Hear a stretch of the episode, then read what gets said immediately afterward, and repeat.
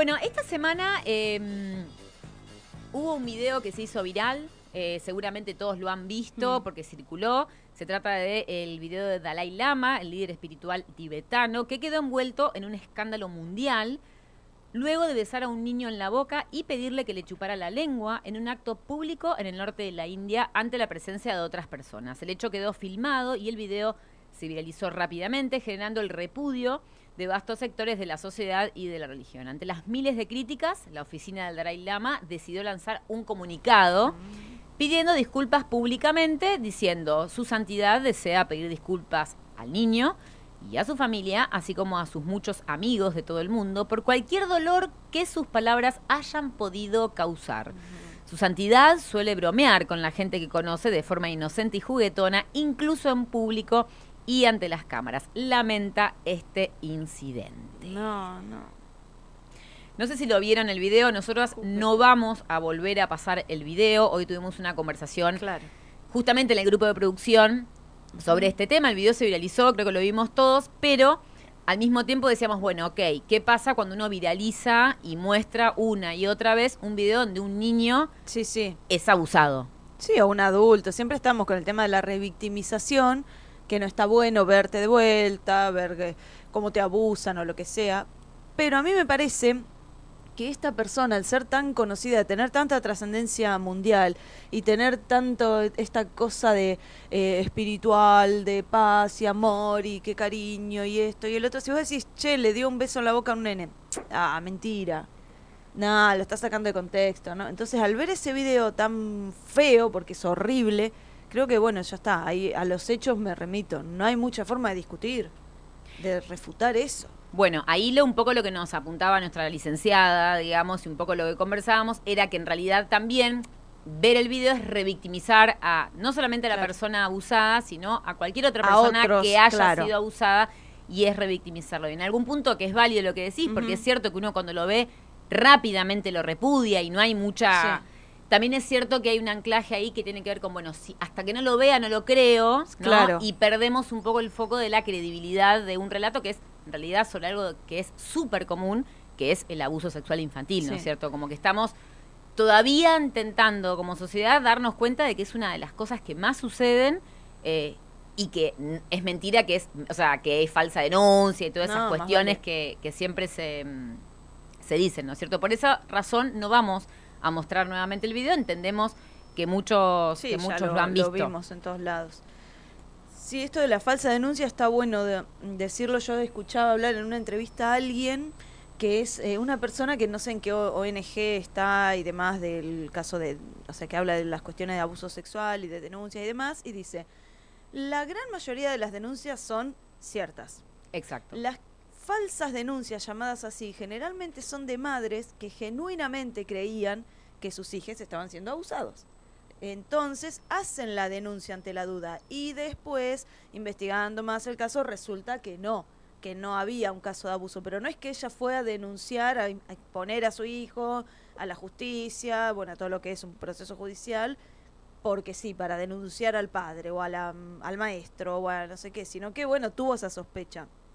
Y que de todos modos eh, se investiga y enseguida salta, o sea, en- Claro. si es falsa, entre comillas, sea, Rápidamente. sí. Claro, una vez que hay una etapa de instrucción de un juicio y cuando se llega a juicio, ya está todo, pero hay probadísimo, probadísimo. Lo que queda es ver eh, la sentencia. Pero si no, no llegan, bueno, y por algo llegan tan pocos a juicio también. o sea, Porque es muy difícil eh, de comprobar el abuso. Por, Sí. O sea, en, en términos reales no hay testigos. O sea, esta cuestión de, de los testigos, de que nadie lo vio, de que generalmente, ahora vamos a hablar un poquito de los mitos que hay alrededor del abuso infantil, pero generalmente no viene de un externo, un desconocido, generalmente viene de un vínculo familiar o muy cercano, de confianza. Entonces es realmente muy difícil para las familias, para los niños, o sea, la situación de, de, de decir o de descubrir el, el, Claro. famo- el- el abuso, ¿no? Ahora vamos a en un ratito, vamos a ir un- a una canción y un ratito vamos a volver con los mitos que hay sobre el abuso sexual infantil para que estemos atentos y con algunos tips o algunas cositas para padres, para tíos, para personas que trabajan con infancias, que les pueden servir como para empezar entre todos, creo yo, a empezar a estar más atentos más atentos. y sí. a ver cómo podemos hacer frente a este flagelo tremendo que empezamos por suerte a visualizar un poco Por más suerte, ahora, pero sí. que existió siempre del abuso sexual infantil. Vamos, no, vamos con una canción y ya volvemos en tres minutos.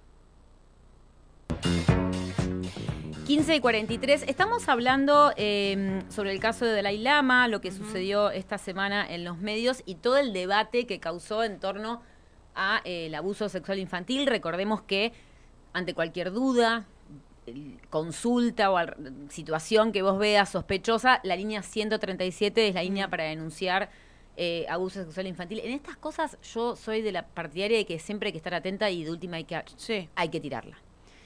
Eh, nunca te quedes ahí con la, ¿no? Hay Sí, que hacerle duda, caso sí. un poco a, mm, a los instintos. Bueno, acá, bueno, dije algo bastante bueno, que se quedaron los Instinto, ¿no? instintos. A la Casi que te, a la intuición. intuición en ese sentido. Bueno, em, vamos a hablar un poco de los mitos y realidades que hay sobre el abuso sexual contra niños, niñas y adolescentes. Tami, el primer mito que hay, por ejemplo, es los abusos sexuales contra niños, niñas y adolescentes no suceden nunca, no son frecuentes.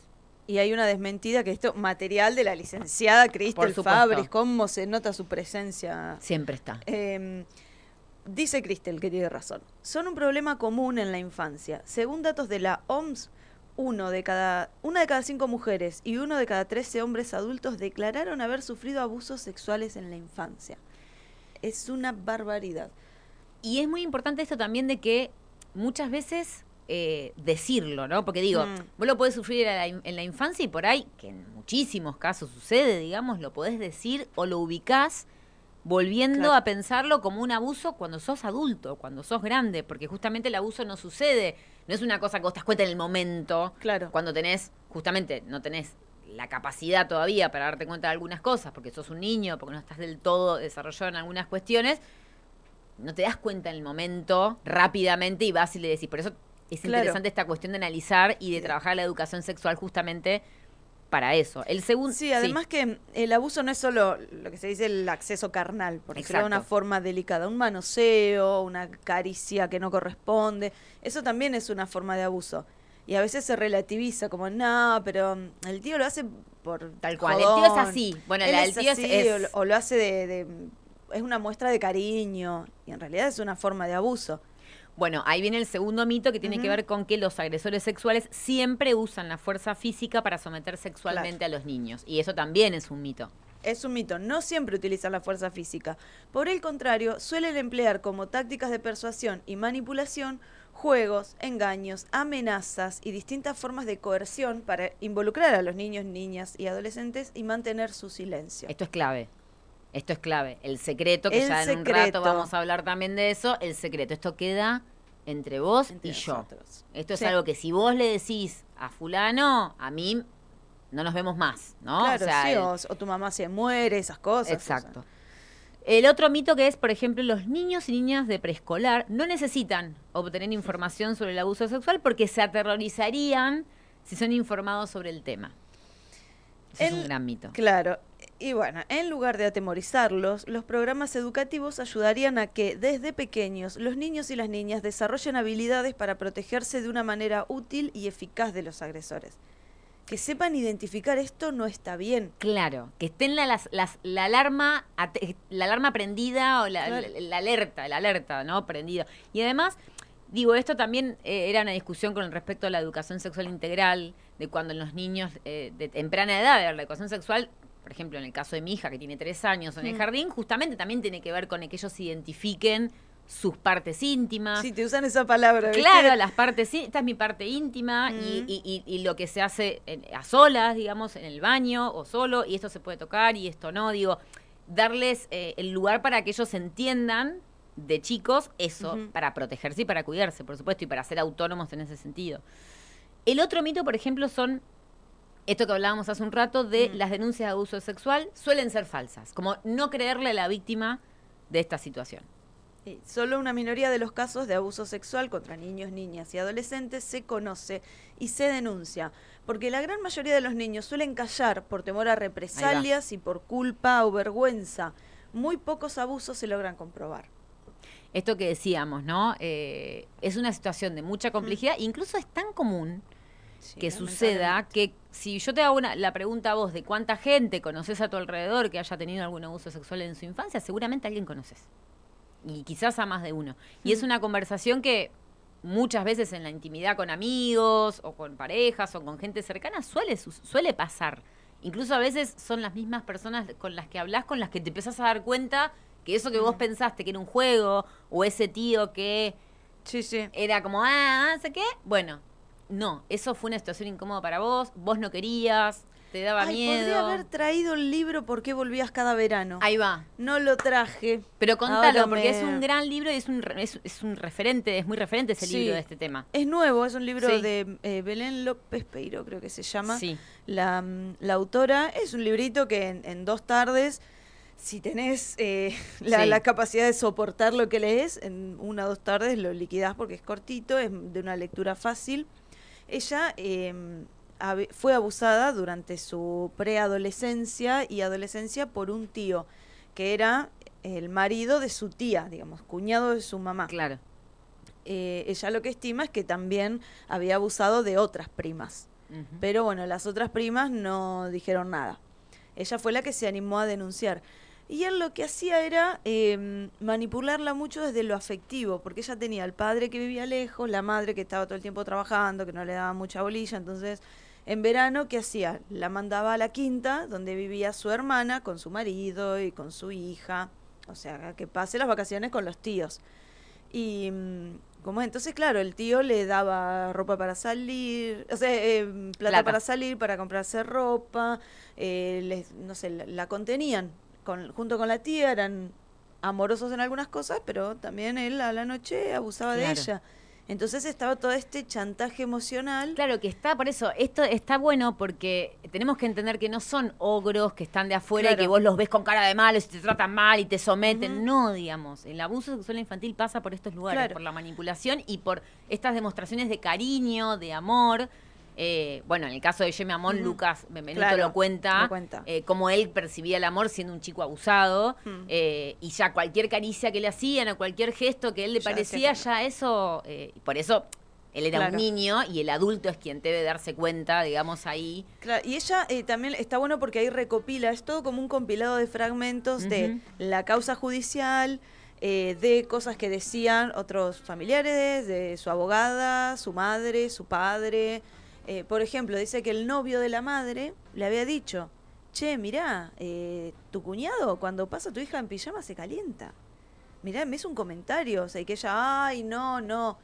Entonces después su reacción fue eh, cuando se enteró, ay, si vos te sentís mal, yo me siento el doble de mal, porque vos no sabés la culpa que yo siento. O sea, como- Hace poco hubo novedades sobre el caso de ella. lo metieron preso. Lo metieron preso fin, finalmente. al Sí, porque es comisario. Era comisario, Era del pueblo. sí. De, Después allá de Santa Lucía. decía, por ejemplo, otra tía, sí, sí, sí, nosotros te creemos y sabemos que, ay, pobrecita, el calvario que pasaste, pero si nosotros eh, no recibimos al tipo este, no sé cómo es que se llamaba, en, en casa, la hija de él, que le creía al padre, eh, ella dijo que no viene tampoco, y vos pensás que estamos en el medio, ¿qué querés que hagamos? Claro. O sea, no, no es que estás en el medio ante algo entre pares, que tienen, qué sé yo, una cuestión de plata de última. Estás entre una chica que fue abusada y un abusador, un adulto abusador. Entonces, no, no estás en el medio, estás del lado del abusador porque le estás haciendo la vista gorda.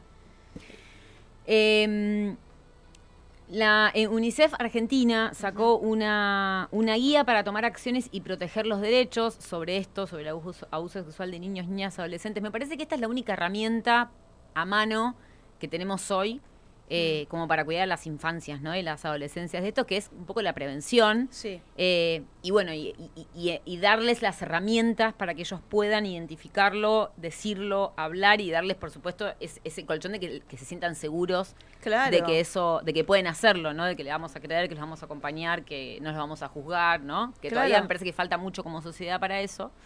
Eh, vamos a tirar algunas para que tengan presentes y después algunas otras cositas que les pueden servir o que les pueden interesar para buscar.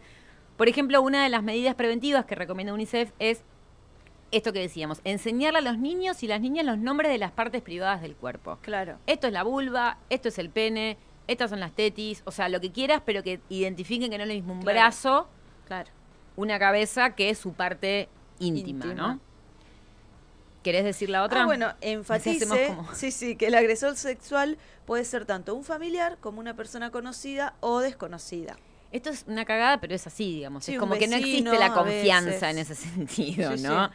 Bueno, es el tío, no va a pasar nada. Incluso Sí, sí. o sea, puede ser cualquiera real. O sí, sea, sí, sí. Los vecinos también se... Gente cercana, de confianza, Viste, familiares. siempre le- hay alguno, uh, ese vecino es un degenerado, no pases por ahí porque es un viejo verde. Bueno, una forma de llamar a un tipo que anda por ahí mostrando sus partes a las niñas cuando pasan a- para el kiosco a comprar caramelos, ¿no? Es El otro día pensaba, verde. pensaba también, eh, hago un paréntesis y sigo, viste que esta cosa de que siempre se, se añora de la infancia antes, que te dicen, no, nosotros antes estábamos en el barrio, creo que hablábamos Sí, de sí, esto, sí, ¿no? Que siempre andábamos en el barrio, andábamos todo el día en la calle y todo como romantizado eso. No sé si está bien dicho romantizado. Sí, sí, sí. Eh, y cuando empezás a escarbar, pasaba de todo esto. Pasaba de todo. Que estábamos sí, todo sí. el día sueltos en la calle y entrábamos una casa, entrábamos otra. ¿Y cuántas de nosotras hemos visto la parte íntima del vecino, que el tipo no se tapaba cuando llegabas? ¿O cuántos abusos ha habido en ese contexto, ¿no? De chicos sueltos en el barrio y la confianza de que es la casa de acá de Carlito. Claro. Metete nomás, no pasa nada. Claro, y que estabas todo el día, ¿no? Cuánto romántico hay ahí y cuánto en realidad estaban desprotegidas esas infancias también, ¿no? Sí.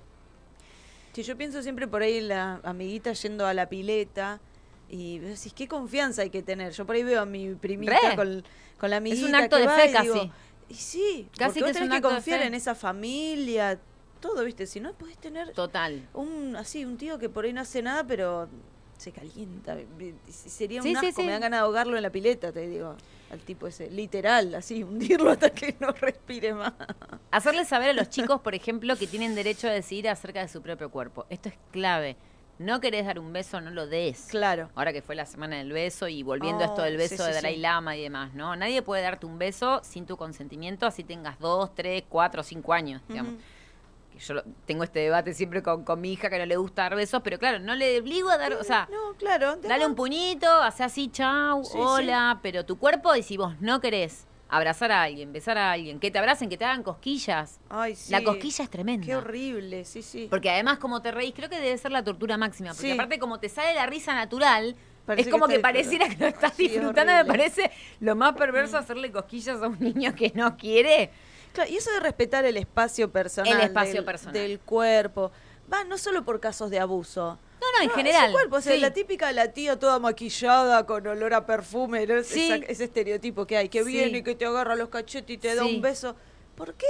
Para que no se ofenda a la tía. ¿Por qué te tenés que exponer a eso? Sí, pero es, que es para complacer en Es tu definitiva. o sea, cuerpo, y es, es- claro. es en algún punto enseñarles que primero está el complacer y después está lo que uno quiere con su propio cuerpo. ¿no? Claro, es Vos complacer a la tía, no importa si no tenés ganas. Entonces, el- el- la enseñanza es una mierda en ese Claro. sentido. El mensaje, ¿no? Sí, sí. Eh, brindarles seguridad en sí mismos, animarlos a decir no cuando deseen, no deseen ser tocados, aún en formas que no sean sexuales, como, como bien vos decías también recién. Eh, claro, como rehusando cortésmente abrazos, claro. Dejen claro que desde los tres años de edad ya no necesitan ayuda de otros, adultos o adolescentes, para ocuparse de sus partes íntimas. Promueva la autonomía del niño para ir al baño, vestirse y bañarse. Eso también me parece También. un tip, tiptazo, digamos, porque ahí vos, esto que decíamos, la herramienta que tenés, vos la- ya los- cualquier lugar donde vaya que no estés vos, es un acto de fe hoy en Claro. día, ¿no? Jardín, profes, amigos, lo que sea. Pero si ella, por ejemplo, ya sabe que puede ir al baño sola, que se limpia Sí. que nadie, bueno, ahí ya tenés un cierto límite Claro. que ella solita pone y que en todo caso, si alguien lo irrumpe, ya ella le puede hacer ruido, Claro, ¿no? O a ya él. sabe que, es, Que hay algo ahí ella que no se está sabe bien. limpiar, listo, no Exacto. necesita que nadie le limpie. Justamente esto, ¿no? Enseñar a los niños a cuidar sus propias partes íntimas Claro. para que no tengan que depender de otros. Y esto es clave la ESI, volvemos siempre Sí. a lo mismo. Es clave la ESI de los niveles iniciales. Esto es desde maternal. Sí, o sea, sí. y lo tienen que saber y es súper importante y además lo hacen súper bien, eso es re loco. o sea, Claro, sí, sí, Es como algo instintivo en ellos, o sea, lo saben manejar perfecto, se limpian, se ponen, sacan, o sea... Sí, eh, sí, vestirse también, sí, la, la- sí. la bombacha, todo. Total, No sí. necesito, sí, sí, sí, hay que enseñarles eso. Incluso si el abusador está dentro de la familia, Incluso. porque la otra persona le enseñó. Bueno, enseñe la diferencia entre los buenos secretos, como una fiesta sorpresa, y los malos secretos. ¿Qué es un mal secreto? aquel que se supone que los niños deben guardar por siempre y esconde acciones que no están bien. Exacto. Esto es clave también. Sí. Porque esto del secreto, yo a veces le digo a mi vieja, porque me dice, eh, le da un caramelo y dice, esto queda entre nosotros, no sé qué. Claro, el secreto es muy es lindo para los niños, ¿no? Claro, Ahí se crea claro. como una cosa de, Sí, bueno, sí, de tu abuela que te da plata así, viste, que te, como si te Claro. estuviera dando droga, viste. O esto, una fiesta sorpresa, bueno, vamos a Claro. decir. Pero está bueno esto, ¿no? Hay secretos, que ahora vamos a poner la canción de Canticuénticos, que ya la hemos citado acá, hay secretos que están buenos, Sí, pero si ese secreto es algo que a vos no te incomoda o algo que no te gusta, no. no. Claro, y no confíes en adultos que te obliguen a guardar secretos. Exacto. Eso también es una buena, un buen consejo.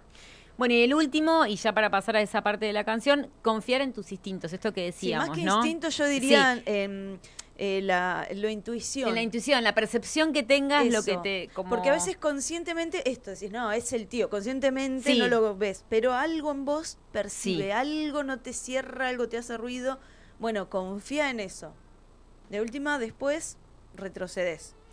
Eh, esto, si no te sentís cómodo a la hora de dejar a alguien, a tu hijo o a tu sobrino, lo que sea, con alguien, no lo dejes, hagas, confía. claro. Y si tenés preocupaciones acerca de un posible abuso sexual, adoptar una actitud de escucha, comprensiva y hacer las preguntas adecuadas, que bueno, esto es bastante complejo, pero siempre están los profesionales para la ayuda, o la línea 137 si tenés dudas.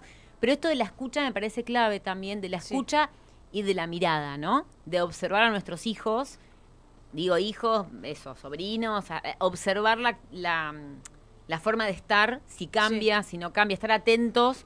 Y en la a- escuela también. Exacto, porque Yo generalmente se como- manifiestan con alguna cuestión Sí. de, de- de comportamiento, de actitudes, de, ¿no? Si vemos, si observamos que algo está cambiando, que, bueno, Sí, yo consultar con un profesional, ¿no? Lo que les digo a los chicos que si sienten que o sea, están pasando alguna situación de abuso, de maltrato, de bullying, de lo que sea, que sepan que conmigo pueden hablar, que va, eh, que yo no les voy a contar a nadie, que vamos a tratarlo con cuidado, como para abrirles también un espacio, porque a veces cuando a mí una alumna se animó a contarme, que igual previamente le había contado a la directora, por suerte, eh, en la casa todos sabían que el hermano mayor abusaba Claro. de ella.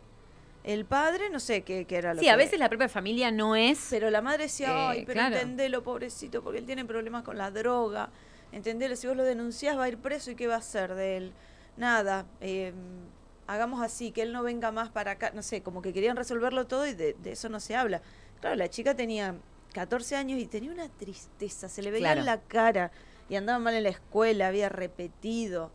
eh, y estaba por repetir de vuelta y bueno, y se animó al fin a contar, así que bueno, la escuela hizo lo que tiene que hacer, que es intervenir, y el Estado, viste, a veces responde, porque también está eso. Claro que sí, En el, sí. en el videoclip Todavía- de Canticuéntico le, le cuenta la maestra, el- la nena. Bueno, eh, si querés, eh, ponemos la canción. Hay una canción, esto ya lo, ya lo Sí. habíamos conversado en algún momento acá en La Cosa Sana, pero el público se renueva. Hay una canción Sí. que es hermosa, que es de Canticuénticos, que se llama Secretos, que justamente se usa mucho en educación sexual, o sea, en realidad se usa en los jardines, se usa en las escuelas, porque eh, explica un poco de una forma poética y artística, que siempre es una hermosísima forma de llegar Sí. a las infancias y las adolescencias, esto del secreto, ¿no? Y si querés la ponemos, sutil, claro, haciendo sutil. hincapié en el secreto, no dicen, bueno, que suene. Eh, dice, hay secretos chiquititos que te invitan a jugar y hay secretos tan enormes que te vienen a asustar. Hay secretos livianitos que te llevan a volar y hay secretos tan pesados que no dejan respirar. Me parece hermosa la metáfora. Ay, creí que íbamos a ver el videoclip. No se tienen que guardar los secretos que hacen mal. Si no alcanzan las palabras para lo que hay que contar, inventemos otro idioma. Siempre te voy a escuchar. Ahí está el video. Ah, porque la- inventemos otro idioma, le hace un dibujito. Claro, exacto. Acá estoy, quiero ayudarte, sé que decís la verdad, esto es importante. Ya no habrá que andar con miedo porque te voy a cuidar. Es hermosa la canción, la pasan en algunos jardines y escuelas piolas, en algunos no, con lo cual ustedes la pueden escuchar en su casa, se la pueden mostrar a sus sobrinos, a las infancias que estén cerca, porque esto, la otra vez contábamos que a partir de esta canción, por ejemplo, hubo un niño una vez en Río Negro, no me acuerdo, en Neuquén, no me, sido- no me acuerdo cuándo fue la noticia del año pasado, Sí, no que a partir de esa canción había ido y había contado A mí eh, lo, que, le estaba pasando. Sí, lo que me llamó la atención es la cantidad de adultos, Y adultos que escucharon también, claro. esto y, y se animaron a contar de abusos que habían padecido en su infancia al escuchar esta canción. Bueno, y otra cosita que queríamos también eh, regalarles para, para tener alguna herramienta o para, porque digo, esto es algo con lo que empezamos a, a visibilizar hace muy poco y nos falta un montón Sí, a falta. todos. Nuestra humilde aporte aquí desde La Cosa Sana, incluso sin estar la licenciada, que es la autorizada en estas cuestiones, es hacer un aporte en ese sentido para pensar, para estar atentos, para ponerlo sobre la mesa, dejar de naturalizarlo, dejar de asumirlo como que no pasa o negarlo o naturalizarlo, ¿no? que es eh, un cuadrito muy simple que se Ajá, usa en- semáforo. claro, se usa muchas veces en- también en la en parte de la ESI que es que se llama el semáforo de la sexualidad, ¿no? Entonces, en realidad hay muchos en, en- en internet van a encontrarlo, hay muchísimos. eh, es el cuerpo de un niño, una niña y está el verde que indica los aquellos lugares donde una caricia está bien. Claro. Si que- te gusta y si tenés ganas, si te hace bien, bueno, que es la claro, cabeza, el Partiendo de la base, claro, eso. Primero el espacio personal. claro. Por ahí no quiero que me toques ni un pelo, ok. Pero por ahí sí. Y ahí está, claro, el verde. Es, Eh, el verde, el amarillo es OJ. Claro, es amarillo es ten cuidado. Exacto. Entonces están las piernas, la, la parte de arriba de los brazos. Cuando está llegando a la parte A los- íntima, que finalmente es la roja, que es nadie puede tocar esta parte. Rotundo, nadie de Nadie. verdad. Que es obviamente las partes íntimas, ¿no? La vulva, el pene, este, sí, los la- pechos. los pechos. Y la boca. Claro, y verde, eh, la cabeza, el hombro, porque por ahí les gusta que les toquen el pelo. Yo tengo por ahí la costumbre de tocarles el pelo a los nenes, pues digo, no tengo que hacer eso. Pero bueno, en general ninguno me ha rechazado, o si alguno lo rechaza, digo, ay, perdón. O sea, les pido la disculpa porque Sí, me doy que, cuenta. Y que, y que no está exento de violencia. A veces puede ser una persona que, que te está violentando, está abusando y está tocando la cabeza también, digo. claro, hay que, sí, sí. Hay que relativizarlo en ese sentido. Pero es una linda forma de enseñarle a los niños, a los más chicos, decir, ojota acá, estate atento. Claro. Hay partes del cuerpo que no tenés por qué permitir que alguien toque. Claro. Hay otras que tenés que tener cuidado, y otras que si te gusta que te toquen, no hay problema. No hay problema, el Sería pelo, un el poco- hombro, exacto. la mano, que Si te gusta, joya. Si no te gusta, tampoco. Claro. Porque es tu cuerpo. Es tu Esto cuerpo, lo pueden sí. encontrar en, en Google. Googlean ESI, eh, semáforo, sexualidad y te aparecen un montón de láminas parecidas porque es algo que se usa mucho y que, charlando con Cristel, te decía, no está mal esto para simplemente eh, advertir Se va Dai. eh, a la los gente más nos está viendo chiquitos. a quién le tiran besos. No, hubo cambio, vino el vikingo, se fue de Dai. Bueno. Yo quería eh, decir una diga. cosa que cada vez que escucho esta canción siempre lo pienso. Cuando dice ya no habrá que andar con miedo porque te voy a cuidar. O sea, es un compromiso muy grande el del Sí. adulto que recibe, vos lo animás a que se abra y que te cuente. Y después, bueno, ¿qué haces vos cuando te cuenta?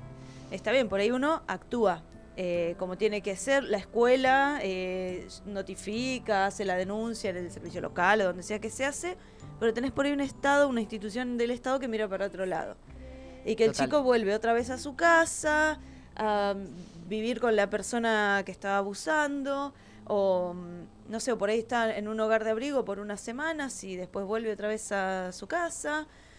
Em, ha pasado también eh, a muchas docentes que mm, han ido a buscarla a la salida de la escuela, los padres, los abusadores Claro. han ido, o sea, más de una docente recibió agresión. Entonces también por eso muchas veces una no dice nada. Yo también les aclaro a los chicos, yo no les tengo miedo, o sea, me hago la... la Sí, sí, que sí. te puede pasar, pero a mí sí, a ver, si una chica me dice que el papá la abusa, mira, que venga con una ametralladora si quiere, no sé, yo más vale que me la voy a jugar por ella. Pero hay otra gente que por ahí tiene miedo. Sí, porque tampoco es por eso, a ver, hay- se eh, es un complejo, Estado claro, hay un estado que te- tiene que realmente cuide, eh, claro, vigile al, al agresor, por supuesto. eh, aparte a la víctima de esa casa, o sea, porque a veces quedamos No, solos. A veces solas. muchas veces con todas estas cuestiones, mismo con la violencia de género, que ya estamos hartas de saber y de escuchar que ella había denunciado, que la perimetral, Sí. que la justicia nunca actúa, digamos, eh, a tiempo y termina habiendo femicidios en muchos casos, bueno, lo que hablamos siempre, ¿no? Digo, ahí